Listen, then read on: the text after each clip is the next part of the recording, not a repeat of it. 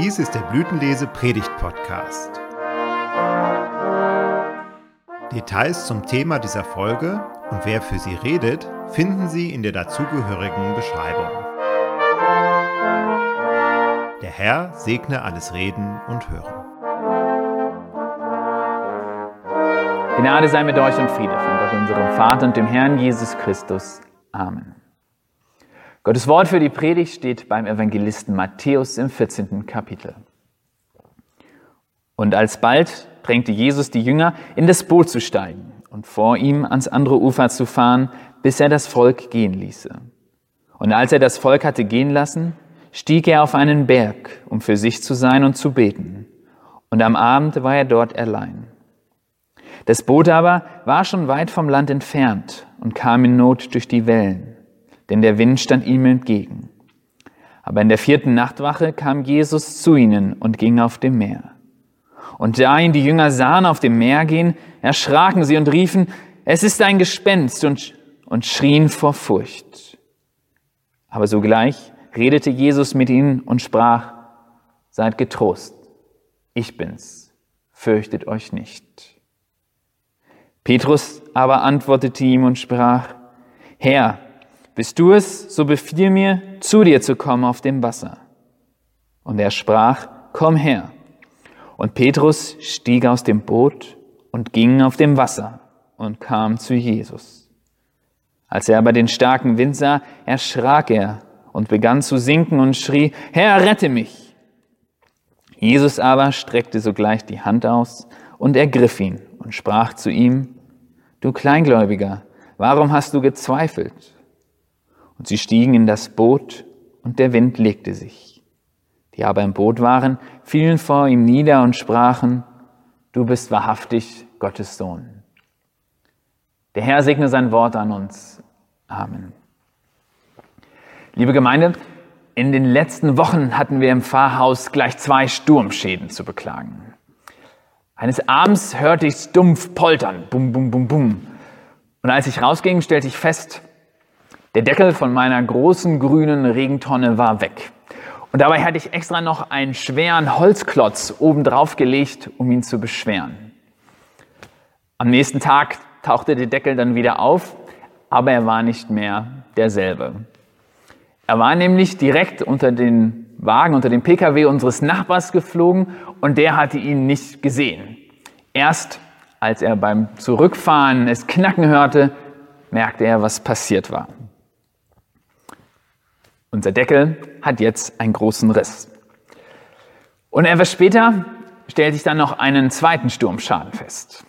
Wir kamen gerade zurück, mein Sohn und ich vom Kindergarten. Da sah ich, dass die große Wand, der Schutzzaun, den wir haben zwischen Hecke und Schuppen, der war einfach umgestürzt.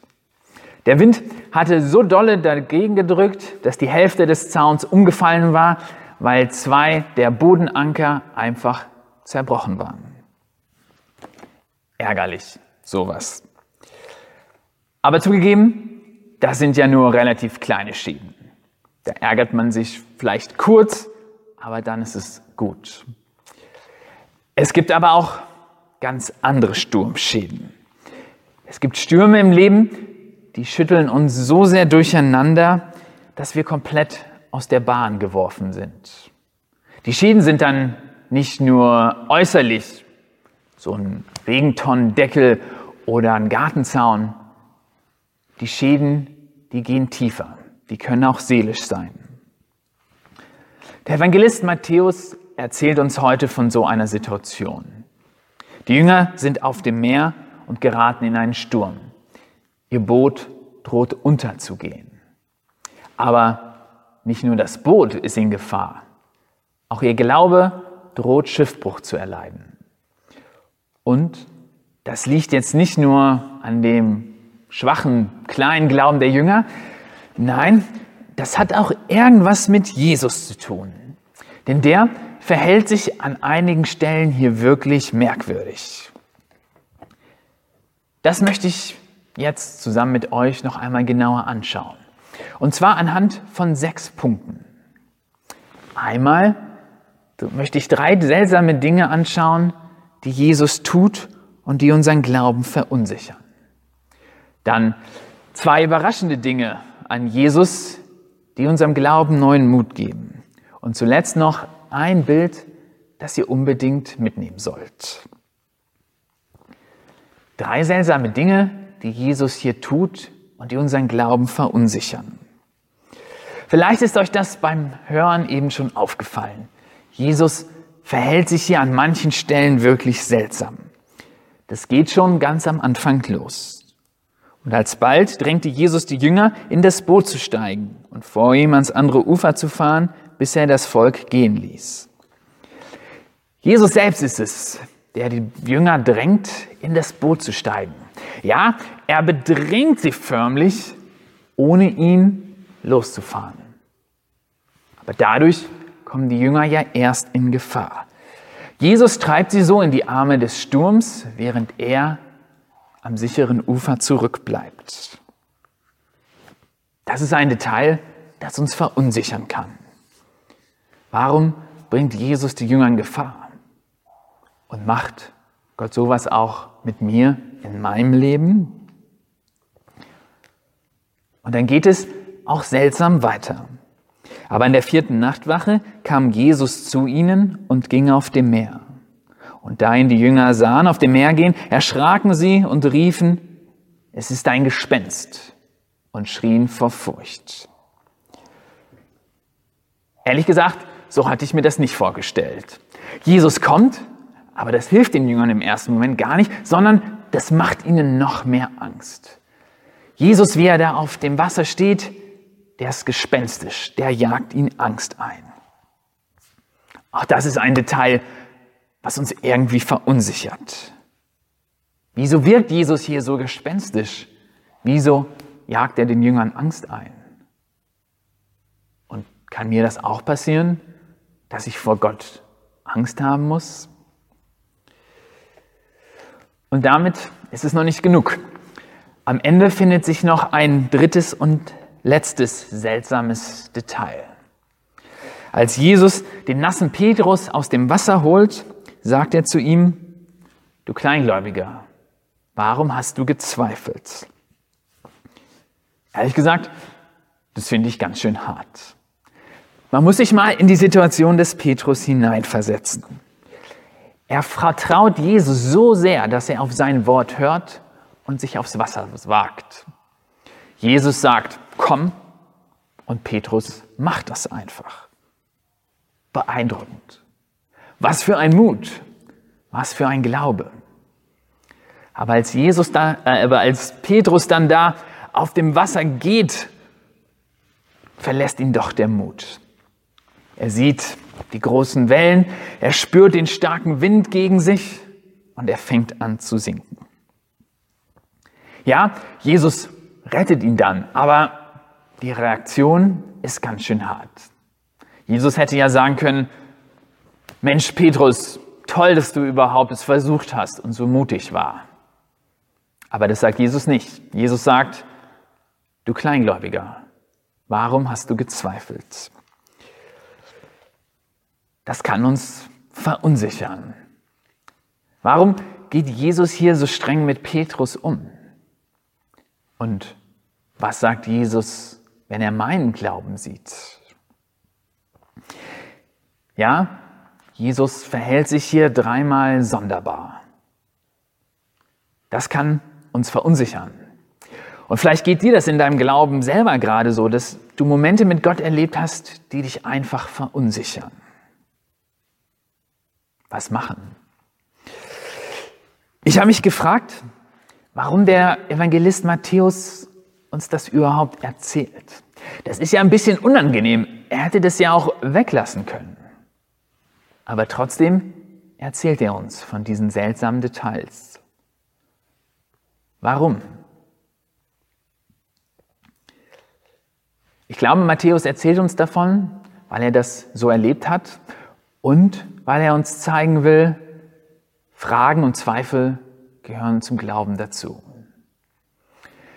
Wenn dir der Wind um die Ohren weht und du dir nicht sicher bist, ob dein Glaube stark genug ist, dem Sturm standzuhalten, dann ist das völlig okay.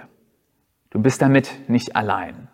Matthäus und den anderen Jüngern im Boot ging es ganz genauso. Aber zum Glück erzählt uns Matthäus dann nicht nur von solchen Ängsten und Zweifeln. Er erzählt uns dann auch von zwei Dingen bei Jesus, die uns neuen Mut machen, die unserem Glauben wieder neuen Mut machen. Denn mitten im Sturm, mitten in der größten Not, ist Jesus dann eben doch da bei den Jüngern. Und als er sieht, dass sie Angst haben, da sagt er sofort, seid getrost, ich bin's, fürchtet euch nicht. Nur diese paar Worte muss er sagen. Seid getrost, ich bin's. Und plötzlich ist die Angst der Jünger wie weggeblasen. Seid getrost, ich bin's. Denn ich bin's, das kann nicht einfach jeder sagen. Ich bin's, das kann ja nur jemand sagen, den wir wirklich gut kennen, mit dem wir schon viel erlebt haben, dem wir vertrauen. Hallo Schatz, ich bin's. Das kann vielleicht die Ehefrau oder der Ehemann sagen, wenn sie ins Haus kommen und man sofort weiß, wer das ist. Hey, wie geht's dir? Ich bin's. Das kann der gute Freund am Telefon sagen, der einen nach langer Zeit anruft, aber den ich. Das ist das erste überraschende Detail an Jesus. Er sagt zu den Jüngern, ich bin's. Und das reicht, um ihrem Glauben neuen Mut zu geben. Und ich bin, das sagt Jesus hier und jetzt auch zu dir. Wenn du das Gefühl hast, dass dir der Wind um die Ohren weht und der Sturm eigentlich viel zu stark ist, dann sagt Jesus zu dir, sei getrost, ich bin's, fürchte dich nicht. Hast du wirklich gedacht, dass ich dich im Stich lassen würde? Hast du wirklich gedacht, dass ich nicht weiß, wie es dir gerade geht? Ich bin's. Fürchte dich nicht. Ich bin bei dir und helfe dir. Das ist das erste Detail. Aber da ist noch ein zweites überraschendes Detail an Jesus, das unserem Glauben neuen Mut gibt. Denn ich bin's oder ich bin das hat schon mal jemand gesagt. Das haben wir schon mal woanders in der Bibel gehört. Ich bin, der ich bin. Das hatte Gott aus dem brennenden Dornbusch zu Mose gesagt. Und jetzt benutzt Jesus genau die gleichen Worte. Und damit macht er uns und den Jüngern noch mal einmal mehr Mut. Ich bin's. Ich bin der Gott, der damals schon zu Mose gesprochen hat. Ich bin der Gott, der Israel aus Ägypten gerettet hat. Ich bin's. Ich bin der Gott, der in den Stürmen deines Lebens bei dir, an deiner Seite ist. Ich bin der Gott, der zu deiner Rettung kommt. Ich bin's.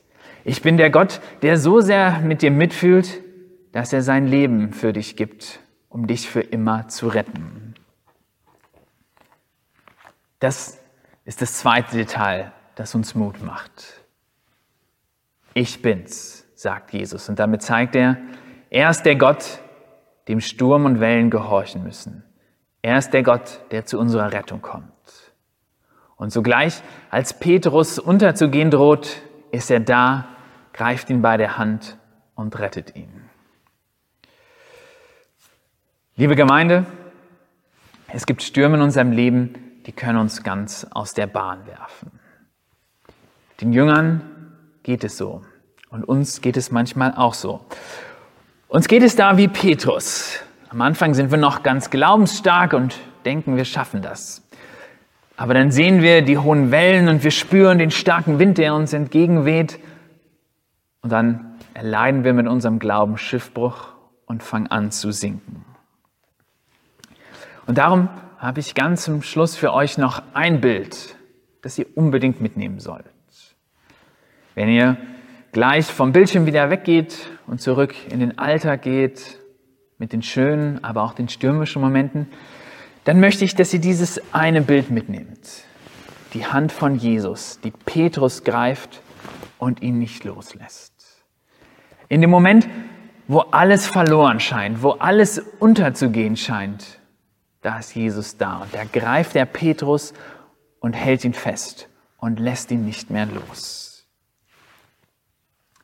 Ja, vielleicht hast du das Gefühl, dass du mit deinem Glauben Schiffbruch erleidest. Vielleicht wird einmal ein Moment kommen, wo das tatsächlich so ist. Aber dann denk an dieses Bild. Denn hier siehst du das eigentliche Geheimnis unseres Glaubens. Die Hand unseres Retters, die uns fasst, die uns festhält, die uns nicht loslässt und uns rettet.